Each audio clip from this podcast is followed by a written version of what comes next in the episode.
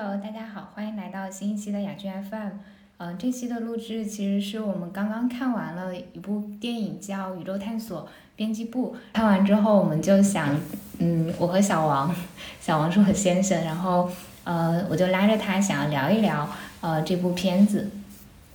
然后我先说一下我看完的一个直观的感受吧。其实我在呃今天去看之前，我就之前就已经知道了这个片子，就知道我最开始其实是被它“宇宙探索编辑部”这个名字吸引的，因为它这个名字的时候，我就会想到，就很早之前好像是有一些呃杂志叫《飞碟探索》啊，就在我小时候就会有一些就是讲 UFO 什么尼斯水水怪，就类似这样的一些杂志，然后那个时候。它对于幼小的我来说是一个特别满足我好奇心的东西，虽然里面的内容可能百分之八九十完全都是瞎编的，但是呃，当时我就很沉迷于这个，所以我当我看到宇宙探索编辑部，我其实以为它会是一个带点科幻色彩的片子，但我自己今天去看，我发现它和我预期挺不一样的，讲述的是一个算是一个民科吧。他呃是一个叫宇宙探索编辑部的主编，然后这个人呢，他就是呃在他年轻的时候就坚信有呃有坚信有外星人的存在，于是呃一直到他已经到了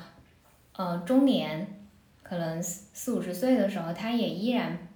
在探索在探索再去追寻外星人，然后甚至踏上了呃。实地探寻的这样的一个旅程，然后这个片子就是围绕着他还有他编辑部的同事，然后以及其他的陆续加入的小伙伴，然后这样的一个追寻外星人的旅途。然后我自己在看这个片子的时候，其实到最后后半程，尤其是接近呃末尾然后的地方的时候，我是一整个就我会觉得非常的难过和。我就会忍不住一直在哭，嗯，包括他最后片尾曲响起，我觉得他是有一些部分是很打动了我，但是呃，小王他其实看这部片子和我的感受就还挺不一样的。然后我们现在让小王聊一聊。我觉得这部电影其实它并不适合所有人去电影院看，虽然它在院线上映，但是它并不是一个商业类型片，是一个很文艺的一个片子。可能很多人会觉得它比较没劲，个人觉得这这部电影的存在其实是蛮好的，对于国产片的国院线的国产片其实是一种丰富，但是嗯，我我其实并不是很喜欢这部电影，可能我代表了很多呃普通喜欢看商业片的一些大众的观点，啊，并且我认为，呃，这部电影其实它讲的是一一群。呃，非常理想主义的人，他们做的一些非常怪诞的一些事情这么一个故事，这这个故事其实，嗯，即使之后可能我们会聊细节，它其实我觉得是他们人生的或者他们选择的一个缩影，就是比较不被人理解，然后比较荒诞，有一点点好笑的这么一个一个一个人生缩影。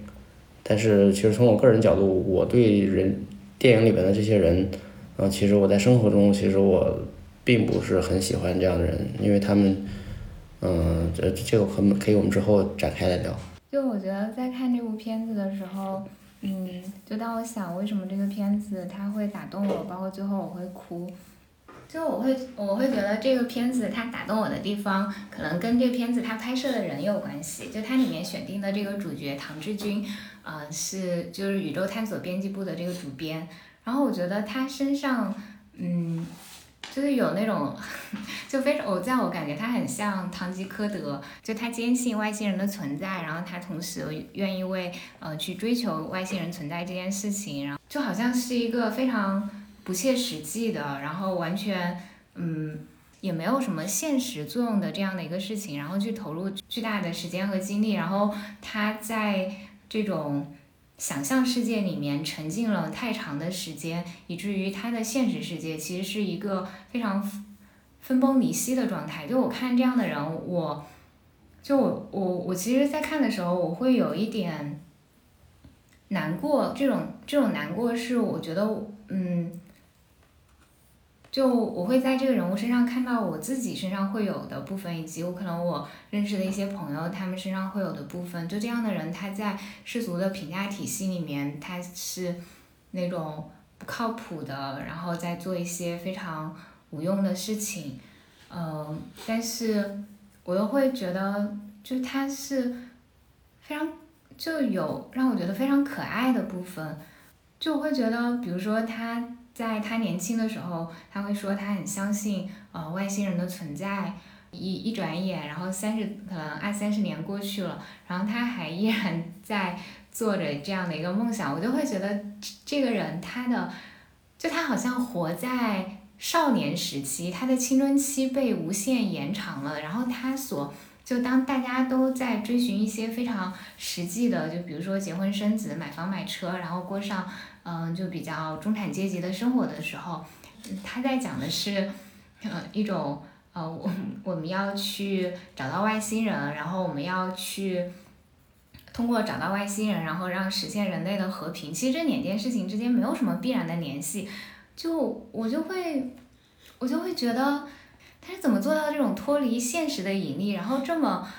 不切实际的活着，然后我会觉得这种。呃，不切实际，因为这样的人其实，在现实当中是是少见的，就绝大多数的人，大家都是在过着一种更普通、更日常的生活。我会觉得这种少见，很多时候会让人把，比如说把唐老师、唐志军这样的存在去看成，就说的不客气一点，会把他们看成疯子，看成呃脑壳有病。但是其实这个片子。我觉得它比较好的地方在于，它既没有，呃，特别的去美化它，然后它也没有，因为它在电影里面，你可以在很多的镜头里面看到他现实生活的窘迫，他的不如意，然后他家庭生活的破碎，他工，就是他经济上的，呃，无法，前期无法支撑自己，然后也无法对他的同事负责，就从世俗的评价体系来说，他就是非常边缘的，但是。嗯，我就会想，就为什么我对于他，我会依然会觉得他好可爱，我我会觉得喜欢，然后我就会甚至会把自己带入到他，然后会哭，是因可能我就会想到它其实里面有一个，就我们现在聊的部分其实会有挺多剧透的，就是如果你还没有看这个电影的话，就建议你去看完这个电影，然后再来听我们聊。就它里面有一个镜头是。呃，他在追寻外星人这一路上，他最后去了一个山沟沟里面，然后在这个山沟沟里面，他发现了一头，可能是只，或许是因为之前外星人到来而从原来，呃，他这个驴他所居住的那个村庄，然后不知道为什么就穿越到了这个山沟沟里的一头驴，然后他特别开心的试图骑上这头驴，然后用。呃，胡萝卜在前面勾引着这个驴继续往前走，然后当他发从他发现这个驴到他试图骑上这个驴到他成功骑上这个驴，让这个驴去呃涉河涉水过去，他在这个驴背上那种，我觉得他真的是达到了一种非常狂喜的状态，就是我就会觉得就回到这个人他的内心，嗯，我会觉得幸福感这个东西它非常的主观，就。你可以在他当时发现这个驴的时候，他其实是呃一个人，然后也没有补给也不是很够，然后生活条件也非常艰苦。但是他在那个环境下面，因为他看到了这个女的存在，让他看到了某种接近外星文明的希望，他是是非常狂喜的。我会觉得这个这种时刻，就当然你也可以说，就好像堂吉诃德在幻想当中觉得自己战胜了风车，但是这种时刻，我觉得就好像就。嗯，怎么说呢？就我会觉得那个瞬间也会让我想到所谓的夸父逐日，就这个事情本身可能是是一种虚幻的，但是他在这个过程当中，他好快乐呀。包括就是他去呃跟当中他们呃在最后他自己选择自己一个人进山，然后和他的同伴嗯告别，自己一个人冒着风险。嗯，去选择进山，我会觉得在那刻，就是，就他他心里面是有一些，嗯，超过了世俗生存层面的追求。我觉得我可能对他的呃喜欢当中有一部分是，嗯，我觉得人的这种，呃，活着就是除了一些现实物质层面的东西之外，就你有一些精神层面的追求，或者有一些可能别人看起来不是那么现实的、不是那么有用的部分的追求，嗯，是一件，嗯。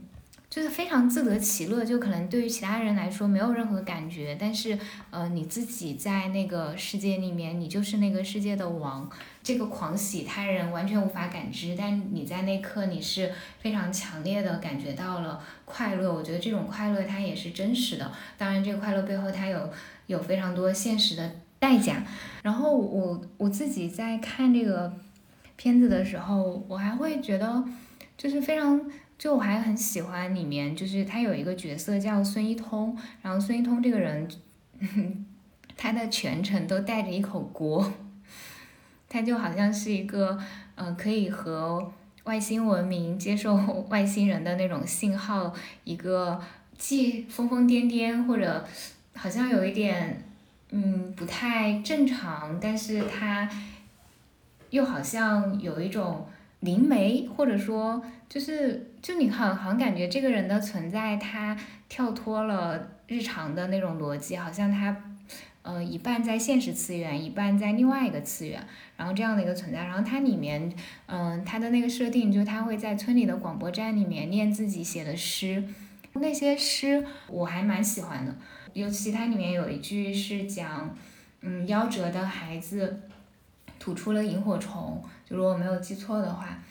当时他在读这个诗的时候，他嗯片中的那个镜头是有出现，呃乡村里面的嗯妇人，然后带着孩子在那个石狮子，他们把那个石狮子称为石狮菩萨，在那个菩萨面前烧香祈祷，可能是他们孩子有夭折有去世。因为我自己小时候是有暑假的时候是有去农村的，就是在农村这种。嗯，孩子没有长大，然后在小时候就因为各种，比如说，呃，因为我是我去的地方是南方的农村，就比如说溺水也好，或者是，呃，在山里面，嗯，摔伤了，然后或者是一些生了一些病，然后如果是在城市医疗条件好的地方是可以救治的，但可能在农村，就是一些原因耽误了治疗，就夭折了。是是很多的，然后我自己在看这个片子的时候，我会觉得他其实，就他用一种可以过审的方式，他也给你展现了农村的这种凋敝，然后展现了，就是在当下的农村，然后那些，就是我会觉得那些，就生活当中在发生着苦难的人，包括他对孙一通的这个设定，就如果我没有记错的话。就好像是他是孤儿，然后他的好像是他的父亲，然后在矿山里面工作，出了事故，但是矿山那边没有钱给他赔偿，就给他送了两个石狮子，两个石狮子就抵了一条命。这个其实，在电影里面他是没有说花很多浓墨重彩去介绍这条线，他只是就提到了，就从村民口中讲述的一个故事，非常非常的平淡。这种平淡当中，我觉得也蕴藏着巨大的残忍，因为就村民觉得好像这也没有什么，就很很日常的一件事儿，然后大家讲这个东西也没有很哭天抢地，很很难过，就在乡村里面，人民就是就是这样处理的，就会让我感觉到那种在工业进程、现代化进程当中被抛下的人，然后被，就我觉得矿山也是一个隐喻，就是就好像。你被开采了，嗯，被利用了，然后之后就留下了一个空旷的山体。就其实里面这个片子里面每一个人物都让我觉得非常的、非常的难过。就刚刚说了，呃，孙一通他的这种身世的背景，还有它里面有出现一个女孩，那个女孩她其实。嗯，我觉得他对于就他们每个人去走上对要追寻 UFO 要追寻外星人，可能每个人心底的那都是有一些嗯心理动因的，有一些创伤的。然后像那个女孩身上就特别明显，就从她在电影里面她有睡前吃药，然后能看出来她可能是有一些比如说抑郁症。然后在这种情况下，它里面有提到她小时候。呃，父母离异，然后妈妈给他的解释是，呃，爸爸被外星人捉走了。我觉得他对于所谓外星人的这种追寻，在某种程度上也是他对于家庭温暖的一种眷恋。他渴望，嗯，找到一个其实已经在过去就就已经不存在的那个东西，就他想要，可能想要。回到父母仍然恩爱的那个时光，想要回到就是爸爸还在陪自己，然后会听说自己看到看某个景色，因为他当中他有把呃家里对面窗户的灯光误嗯广告牌说错了广告牌误认成 UFO，然后他爸爸就陪他去配了眼镜，然后我我自己会觉得，嗯，里面每一个人他都有一些。嗯，痛苦，然后包括它里面有一个人叫纳日苏，然后他是是设定是一个蒙古人，他是一个有很严重的酗酒问题，他总会把自己喝到断片，喝到不省人事，然后他会觉得好像有了酒精，酒精可以带着他去到任何地方。再看就是有报道里面就讲，就是对对这个片子报道里面讲到，就导演对纳日苏的这个设定是。呃，来自于顾陶导演的一个纪录片里面的一个，呃，呃，有酗酒问题的这样的一个人物，现实的人物。然后我我自己是会觉得，就好像这个片子它的那个英文名，嗯，好像叫 The Journey to the West，然后直接直接翻译的话，就像是《西游记》，好像他们是一群要去取经的人。然后这里面的每个人，他又是有带着其伤痕和过往问题的。但是我会觉得看这个片子，它让我感觉到温暖的地方是，在这个小群体里面，他们虽然各自都有各自的问题，但是就在大多数时候，他们是就是很以一种很接纳的方式在对待彼此。就比如说纳日苏，其实在电影里面有多次。就是喝 喝到挂，然后甚至出现在屋顶上，然后大家并没有因此就对他有那种所谓很道德上的谴责，或者非常强行的劝他戒酒，要为他好，让他呃就怎么怎么样，就是就没有那种很控制性的行为，就更多是一种呃我们我们来到这个地方，然后我们日常嗯做饭，然后嗯去。观察什么时候石狮子上落满会落满麻雀，然后还会往它上面撒米，然后我们一起经历这个旅程。就是虽然他们各自有各自的问题，但在这个呃群体里面，嗯，他们是能够得到接纳的。然后这也是让我觉得比较温暖的地方。小王，你来说一说你的感受吧。这部片子其实最不打动我的，也恰恰就是你说的。片子里的这些人物，说实话，我并不喜欢这些人物。最让我觉得没办法共情的就是片子里边的这些人。我认为他们并不是嗯那种理想主义者。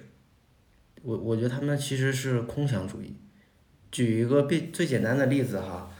就这个唐老师，他做了这么长时间，他从很年轻就是。认定了这个方向，这个探索外星人、探索宇宙这个方向，但是以嗯以片中的表达来看，他这么多年，他并没有在这个方向上有有所钻研。比如说他做的那些事情，很多都是其实没有科学依据的。比如说他会把这个电视的那个接收接收一个东西一个接收器套在自己头上，然后以及他会说。嗯，他收这个电视，它的雪花收到的这些东西都是来自宇宙的射线。那我觉得这些东西从最基本的物理学上，它其实是站不住脚的。我我觉得从我个人来说，我比较认可的这种理想主义或者追求理想的这种行为，呃，哪怕是被别人不认可的这种行为，它其实应该是，呃，他这么多年，他可以去学习这种基础基础的物理常识。基础基础的物理知识，比如说原理，然后一些甚至可以去，嗯，做一些发明创作或者什么一类的东西。但是，我我在我看来，这个片中的这个男主角他，嗯，他过了这么多年，他依然就是拿一个盖革的一个计一个计数器，他就就到处指一指，然后然后去采访一些奇闻异事，嗯，至于说这中这个其中有多少的科学科学依据，或者是他呃他科学知识他有多少进步，我觉得他并没有看出来他在这方面有什么追求。包括里边的那个女生，呃，她说她是唐老师的粉丝，那她其实她做了什么呢？她做的其实就是跟他一起去探险，但是你说她有从事这方面的就是深深学习，或者是进修，或者是其他的一些事情，一些有实质性的一些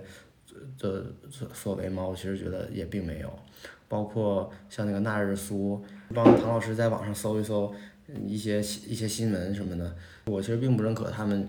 这些人，他们是什么堂吉诃德或者是被理想主义在过自己的这种生活方式。其实其实他们是，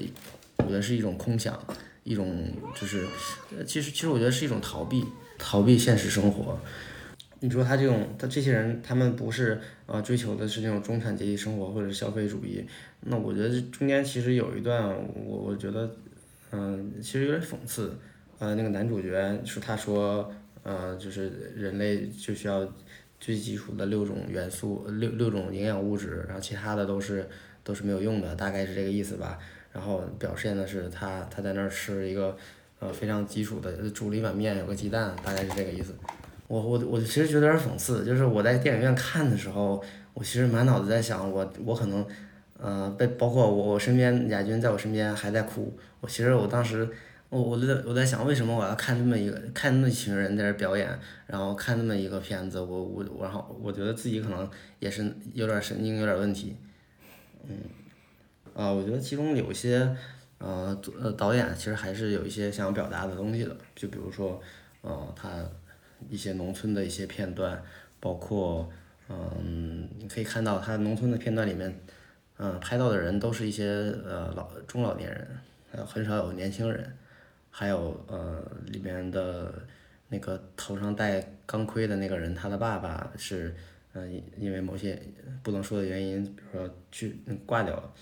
嗯，其实就是反映一些农村的一些现状，就是能看出来导演是想表现这个这个一些社会的一些一些切面，嗯。所以我首首先想说。嗯，你不是说你不能说他们是堂吉诃德吗？但其实说堂吉诃德没有问题啊，因为堂吉诃德自己本身就是一个空想主义者嘛。他在想象当中，嗯，他要和呃风车大战，都是其实都是空想主义。我觉得你说这个片子里面唐老师他是空想主义者，我觉得没有问题。就在这一点上，我是认同的。我只是会觉得空想主义也有其可爱的地方。呃，我觉得空想主义没有其可爱的地方。因为，因为你这样看哈，就是其实其实我觉得这些片里面，比如说尤其是唐老师，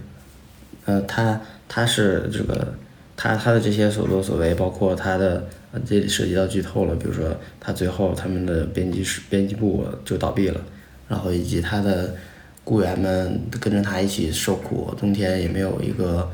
呃暖气，包括他的家人跟他离婚，然后可能也会间接导致他女儿。得了抑郁症，然后自杀，呃，然后怀疑人生的意义。我我我觉得就是他这个人就是就是因为他空想，他没有做实际的事情，就然后他又把自己从现实中逃避，那就会导致他周围的人，比如说跟他有关系的人，就会很很受累。嗯，包括会呃拒绝赞助商的赞助，然后不考虑这个实际的问题。那其实就是他想，就是心里面。有这样一个对理想的追求，但是他拒绝对其他人负责，他拒绝对他的同事们负责，拒绝对这个杂志，比如说从他的前辈王老师手里接过来，啊，他他拒绝对这个杂志的前途负责，导致他从一个像就是从一个九十年代的一个畅销的一个杂志，变成了现在这样一个非常落魄的一个情况。那还有说像他和他家人因为生活，因为他这种状态。他你看他对生活的这种态度，嗯，他肯定不会很照顾，呃，家人的一些感受。那其实，呃，这些东西他都是有负有个个人责任的。你说他对自己负责，但是他对不对别人负责，嗯，所以导致了这些跟他发生关系的人的这些悲剧。嗯，我一方面觉得就是唐老师他所。就 你肯定很难说，就是从世俗的定义上说，他的这个选择是符合大多数人对于那种幸福生活的标准的。但是我会，我会完全是可以理解他的，就会觉得，就对于他，对于年轻的时候，他相信外星人的存在，然后，嗯，但是到后来，他可能他也没有把自己变成一个，呃，真正的非常有。科学能力的去做那种有科学、有扎实的科学知识作为支撑的那种探索的事情，就是我我自己会觉得他是一个，嗯，他有自己的一些想法，但是他在现实当中他的能力、他的才华，然后他的资源是有限的，他嗯，并没有踏上一条就是可以。把他的想法真的去执行到那样的一条路，但是，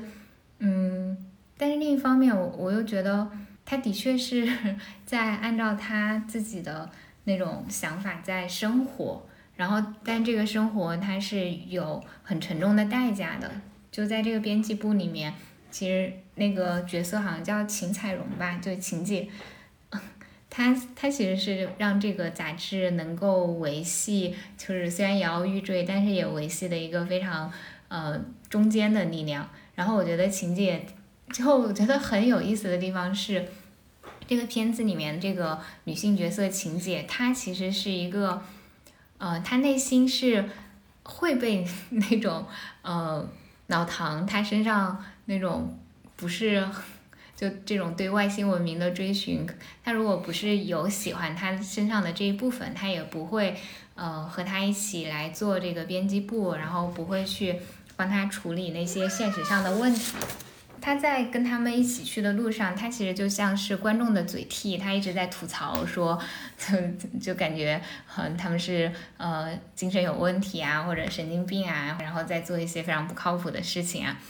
但但然后，但最有意思的是，他虽然会觉得这些人就是各有各的不正常和傻，然后呃，就是在被人骗，比如说要花五百二十块钱去买一个所谓的呃外星人的腿骨，还说会继续长长。嗯，对。对，其实我我我当时看到这个的时候，我就在想，我可能是跟老老老唐是一样，我为什么要花这个电影票钱来看这个电影？就跟我为什么我来困惑他为什么要花五百二买这个这个骨头一样。啊，你应该是跟那个晴姐想法一样，不是跟老唐一样。老唐是非常坚定的要去买，晴姐是非常就是要把他揪着他的领子给他拉走，然后拉不回去也没有办法，只能随他去。不是我的意思是说，我的意思是说我当时在看他在花了五百二十块钱买了这个骨头以后。的的时候，我当时在质疑，就在想，他这个男人是不是脑子有病？为什么花五百二十块钱买这个这个腿骨？然后同时，我也想到了自己，就是说我为什么要花这个钱来看这个电影？因为因为跟你一起生活的人是我，然后我就会把你从你可能原有的轨道里面拉着偏离一点，然后会去看一些可能你本身原来不会去看的片子，嗯。呃，然后我我其实觉得我我并不是觉得就是说，呃，他去追求他的这个理想，呃，追求他的这个追求外星人的这个梦想就要成功，就要是达到社会意义上的成功。我觉得就是他完全可以做不到，做不到这个社社会认可的成功，也也也做不到一些什么成就。但是我认为他走的路是不对的，他应该是沿着科学的那条路去走。去走，哪怕说他没有那么天才，他可能学了这些东西以后也没有拿到，也没有什么成果，但是也不应该是就是像他这样，我我我在我看来啊，他可能就这些年他的追求中，他其实并没有做什么事情，他并没有去用科学的角度去去做什么，走出哪一步，就这种方式我其实是不认可。哦，我懂你的意思，就是你觉得他非常的荒谬，然后不正常，然后呃不符合科学道理。对，然后以及我我其实呃我看了网上的一些评评论，就是说呃不喜欢他最后的结局，不喜欢他最后的落脚点。但是其实我恰好相反，我其实很喜欢这个结局。最后他的这个结局就是无非是落落到了他的女儿，他落到了他身边的人这一点上。我觉得就是你不管你追求什么，嗯，你追求什么宏大的东西，你可能最后。嗯，维维持你往前走，以及维持你呃身心健康，维维持你嗯你的关系的健康，以及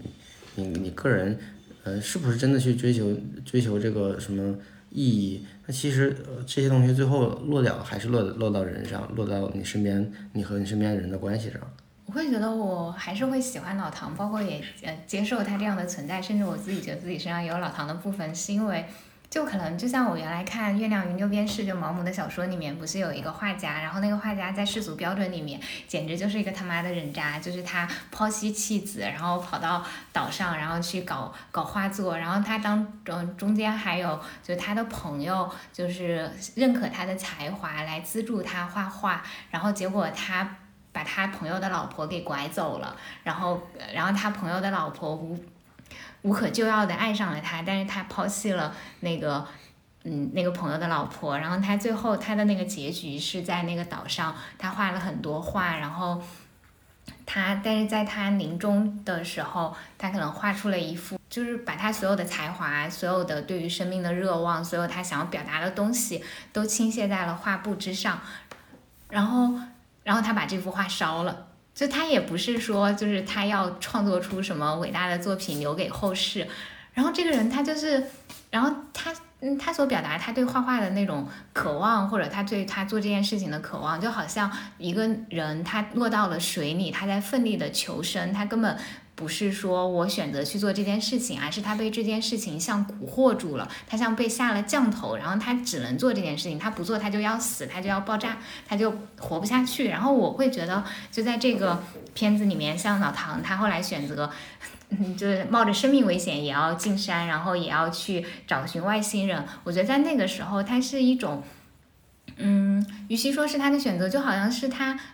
非如此不可，他就是。控制不住的自己想要去做这个事情，然后他也去做了，然后他呃就是从可能从社会的那种标准来看，他在做这件事情，他的路径不科学，然后呃嗯就是不 make sense 怎么怎么样，但是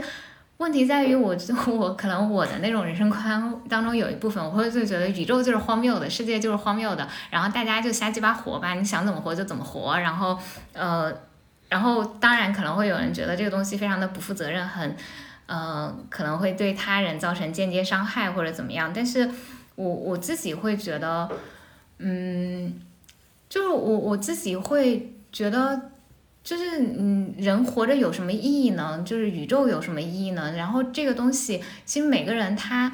活着的那个意义是，就他他自己觉得，我就就只要他能够自我说服就够了，只要他是。这件事情他在做的时候，他当时他自己是想做的，然后他是对自己诚实，我觉得是 OK 的。就我原来看有一本书叫《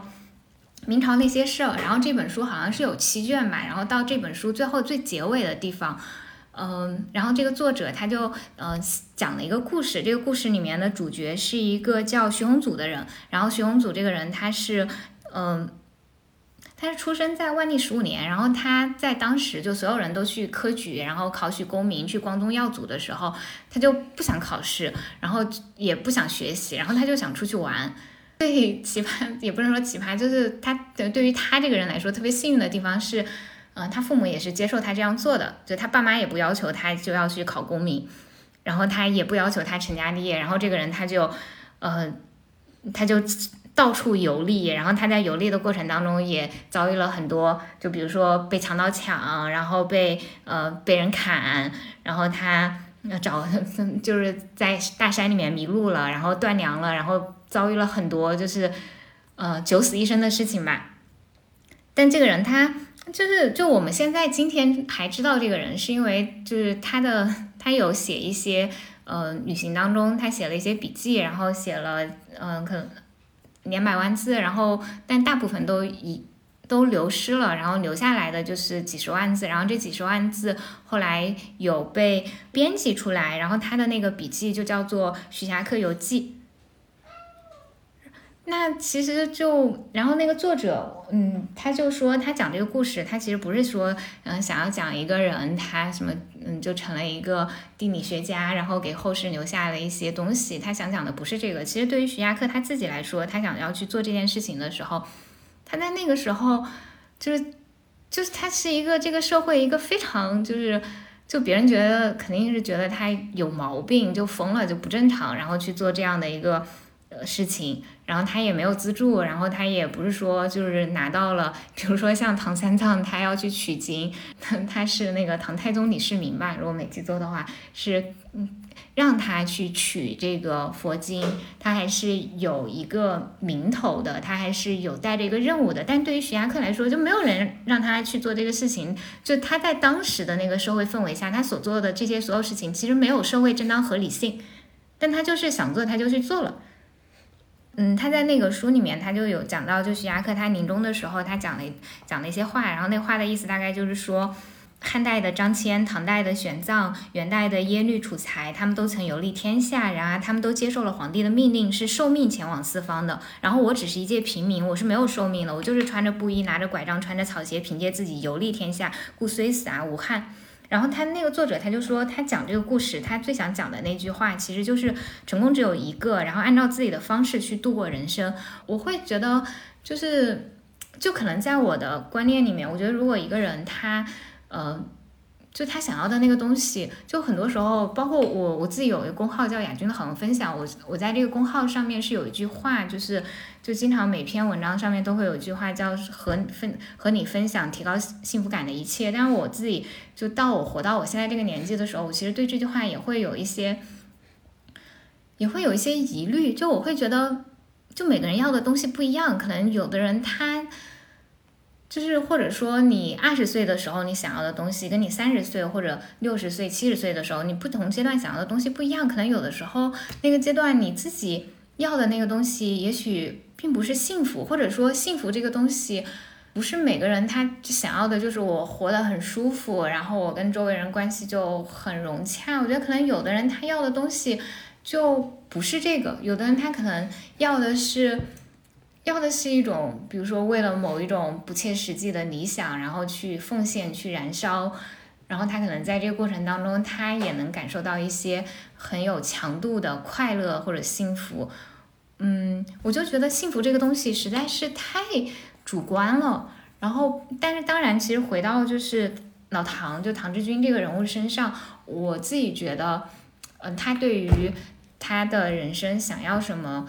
就是他这个过程当中是有变化的，就是他可能前期他是真的觉得他想要去想要探索宇宙，然后想要联系到外星人，但是就是在他踏上这个旅途的过程当中，我觉得他和他人的那种相处，包括他女儿的那种去世，其实这个片子刚才小王也说，他说他很喜欢这个结局，呃，我觉得就是我就简单说一下这个片子的他最后的结局，他最后的结局是。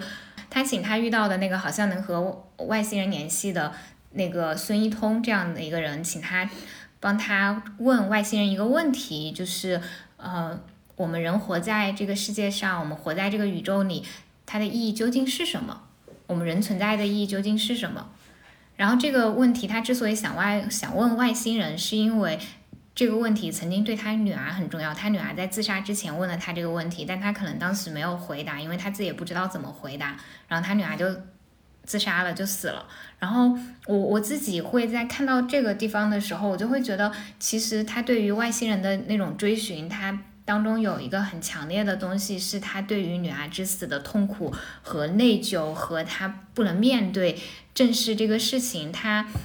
就是我会觉得他追寻的，就是看到那个的时候，我会觉得他追寻的真的是外星人吗？他可能他的前半生，他的前大半生，他都以为自己想要的就是外星人，想要的是那种很宏大的什么宇宙奥秘这种东西。但是当最后他在问外星人，想要问外星人那个问题的时候，我觉得其实我就会有一种特别特别强烈的痛苦感，就是我觉得他想要的不是那个，他想要的是爱，他想要的是。和就周围人的关系，但是他自己之前他是不知道的，就是，就我就觉得这这种痛苦，就是你以为自己跋山涉水，然后你要去找一个东西，但是其实你以为你找的是 A，其实你真正想要的是 B。我觉得它是一种，嗯，我觉得那一刻就会让我有一种很很强烈的。悲哀感，就是因为你时间已经过去了，你女儿已经死了，就不会再复生了，然后就会有一种，嗯，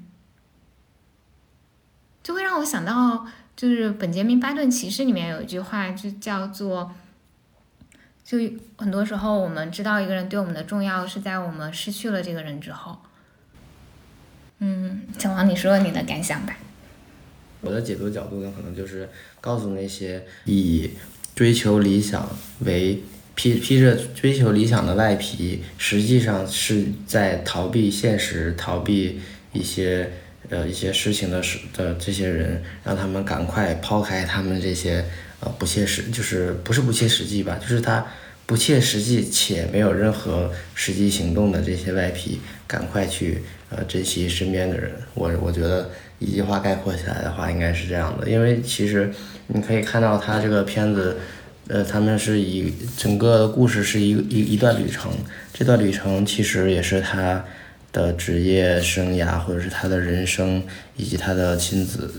夫妻关系的一个缩影。他朝了一个错误的方向，然后没有去做，呃，就我在我看来，并不是他他他并没有做什么，他并没有为他的理想做什么，而只是他在逃不停的逃避。那这个逃避的过程中。直接的旅程就是一个逃避的过程，在逃避的过程中，嗯，身边的人不断的抛弃他，然后最后呢，在这个时间都已经用完了的时候，在他呃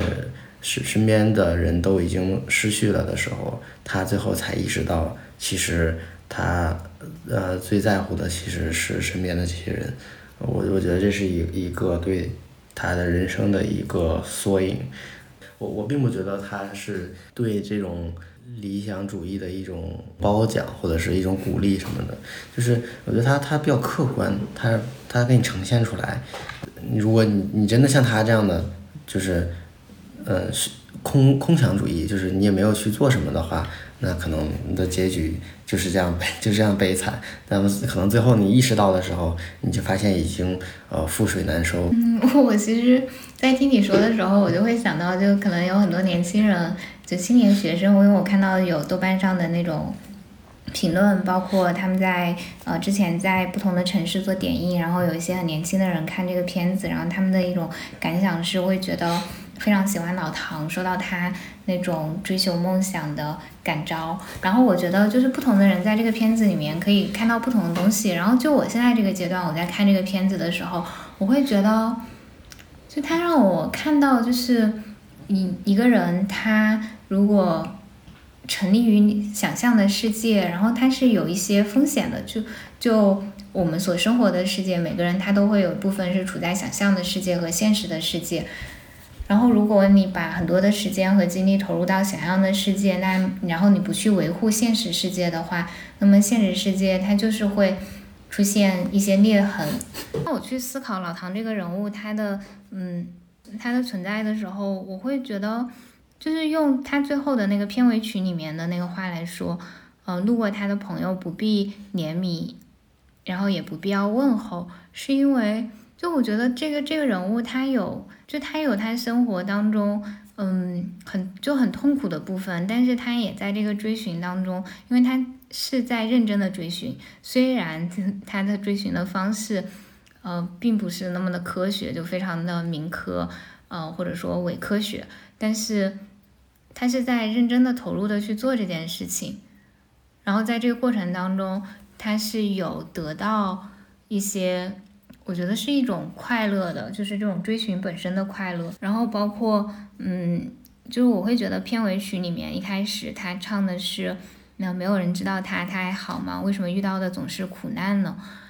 嗯，我我自己觉得这种他生活当中所遭遇这种苦难，当然有他自己本身个性的原因。然后，但是就是他的，就这么说吧，我会觉得，嗯。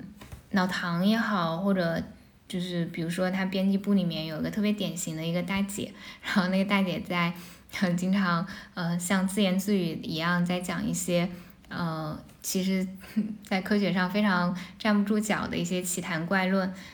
然后我会觉得嗯就会让我想到我原来看过一本书，它里面就提到其实我们很多人会说天才和疯子有一线之隔。然后，然后那本书就让我就是思考了一下，就是天才和疯子到底，呃，他们划分他们之间的区别是什么？或者说一个能够成功的把自己的理想化为现实的人，跟一个呃只能空想，然后他其实在现实生活当中处处遇阻遇到阻力的人，他们之间的区别是什么？然后那本书里面就说，天才和疯子之间的确是有一个共同点的，然后那个共同点是叫做认知意志解除。然后他所谓的这种认知意志解除，你可以简单理解成你不限制，你也不压抑你脑子里面的想法，然后你就可以注意到一般人注意不到的事情。啊，疯子和天才他们的不同点在于智能，就虽然疯子和天才他们都能够跳出一般人脑子里面有的那些框框，注意到更多的事情，但天才的智能是高的，疯子的智能是低的。然后在就我看的那本书叫《学习究竟是什么》，然后他书里面就讲，如果一个人他的智能高，他就可以判断哪些细节是重要的，然后哪些细节是不重要的，他就能够在呃认知意志解除，也就是说他能能够呃不限制自己想什么之后，他再次忽略掉那些不重要的东西，然后把重要的东西留下来，让变成自己的灵感的来源。但是那些智能是低的，然后认知解除、意志解除水平又特别高的人，然后他们的大脑就会被大量不重要的信息和幻觉轰炸，他们没有办法控制自己的想法，就成了疯子。然后我我自己就会觉得，嗯，就比较理想的状态是一个人，他既能够天马行空的有各种各样的想法，然后他是有很多的梦想，但他同时他也是一个能够。具有对这些想法的现实检验能力的人，然后他是可以做一个现实主义者的。就像就讲到这里，就想到我之前看迪士尼，就讲迪士尼是迪士尼创始人写的吧？它里面讲到迪士尼的创意策略，他就会把创意分成三个阶段，叫梦想家、现实主义者、批评家。就是你第一个阶段，就是你爱怎么想就怎么想吧，不受限制，然后去想那些哪怕非常不可能的、非常荒诞的事情，但是你也不要管它，你就把它们都想出来。然后到了第二个。阶段，你再去考察这些想法是怎么落地执行的，怎么能够变成现实。然后最后，你还有一步就是你去，呃，自你不管是自己来挑自己的刺也好，还是找周围人来挑你的这些想法的毛病也好，你要去找到，呃，你的这些计划里面有哪些不足，然后要去做改善。然后我自己一开始看这个片子的时候，我其实以为这个片子，嗯，它的那种，嗯，它想要表达的是那种对于宇宙的未来的探索。然后一个人他嗯，可能在这个探索当中，他是得到了嗯，比如说他真的和外星文明建立起了联系，就我以为是那种嗯非常浪漫的，然后就是是一个更欢乐的片子。但是我其实，在看这个片子的时候，我我发现哦，他讲的不是这个，他其实讲的是可能你。呃，非常沉迷于仰望星空，然后你可能会失去很多，或者说你如果不能好的平衡的话，你在城市里面的幸福是会被打破的，然后是碎掉了，然后也没有办法再捡回来。然后我觉得在这片子的末尾，然后老唐他是有去参加他侄子的婚礼的，然后他在婚礼里面有讲一段发言，那段发言其实。我觉得就是呃还挺美的。他那他在那段发言里面讲，就一个月之前我做了一个梦，然后应该是梦吧。我和我的一位朋友在山洞里面被一群麻雀带走了，一直飞，飞得很高，飞到了大气层，飞到了外太空。然后我其实，在 他在讲这个的时候，我在想，也不是嗯，也不是他和他的一位朋友就是都被麻雀带走了，因为在我的感觉里面是是他的朋友被。麻雀带走了，但是这个不重要。然后他就讲，后来周围是一片黑暗，什么光都没有。朋友对我说，这样就是宇宙的尽头，他要继续往前走，而我就只能到这儿了。我只好转身。可当我转身之后，我看到的是整个宇宙的轮廓。其实我们人类一直没有明白宇宙是为什么而存在，人类又是为什么而存在。然后我在看，我在当时在影院里面听到这段话的时候，其实就会想到。我原来看过《科幻世界》里面有一个刘慈欣的短片叫《朝闻道》，然后我当时看那个的时候，应该还是我可能初中的时候或者小学的时候就很小。我当时看那个短片，就对我来说是非常的震撼，因为它那个短片里面的设定就相当于是外星的高等文明来到了地球，然后他们呃向地球里面地球人提供了一个机会，就是最顶尖的那些科学家，就不管你是古生物学家，还是物理学家，还是数学家，所有你想要知道的，你在这个学科里面百思不得其解，然后这个学科最皇冠的那些最明珠的那些知识，只要你想知道，我们就会告诉你。但是代价是你要付出生命。你在知道了这些知识之后，嗯，你就像走上了一个，你就走上了一个真理祭坛。然后你知道这些知识之后，过了十分钟，你就会死掉。然后当时地球上最顶尖的那些科学家，嗯，就把视为追求真理作为人生最大幸福的存在的那些人，他们，嗯，好像是有八十几位吧，然后都走上了这个祭坛，然后他们都提出了自己的呃问题，比如说，就像数学家，他可能会想知道那个哥德巴赫猜想的最后证明是怎么做出来的，然后，嗯，然后在。在所有的走上祭坛的人当中，它里面讲到霍金是最后那个走上祭坛的人，然后他走上了他的轮椅走上了祭坛之后，他问了一个问题，他问宇宙的目的是什么？这个问题问出了之后，在那个天空当中并没有出现任何答案，在那个故事里面就写是沉默，天空仍是一片空旷。嗯，来到地球的那些外星人就让。就跟霍金说：“博士，出口在你后面，就让他走掉了。”然后是因为外星人，就即便是比我们高等很多的外星人，他们其实也不知道宇宙的目的是什么，就是没有没有人知道宇宙的目的是什么。就像，就其实不仅没有人知道宇宙的目的是什么，就回到我们每一个个人，就其他人也不知道你活着的目的是什么，你活着的意义是什么啊？我觉得。宇宙的目的，或者说我们自己个人活着的目的，这些东西，嗯，就会让我想到另外还有一本书叫《上帝掷骰子》嘛，它里面它是一本讲量子力学的书，然后我是没有什么物理化，嗯。就我的物理化知识就非常差，我看这本书其实是，呃，物理知识，它讲量子力学，我是非常看不懂的。但是它里面有一句话让我印象特别深刻，它就讲我们选择了宇宙，宇宙又创造了我们，这件怪事叫做自指或者自激活，意识的存在反过来又创造了它自身的过去。我就会觉得，也许我们本身，我们，嗯，人类或者其他有意识的存在的本身，它和宇宙，它它是。一种一体的关系，就像在我自己觉得宇宙探索编辑部很浪，有一个很浪漫的镜头，是他，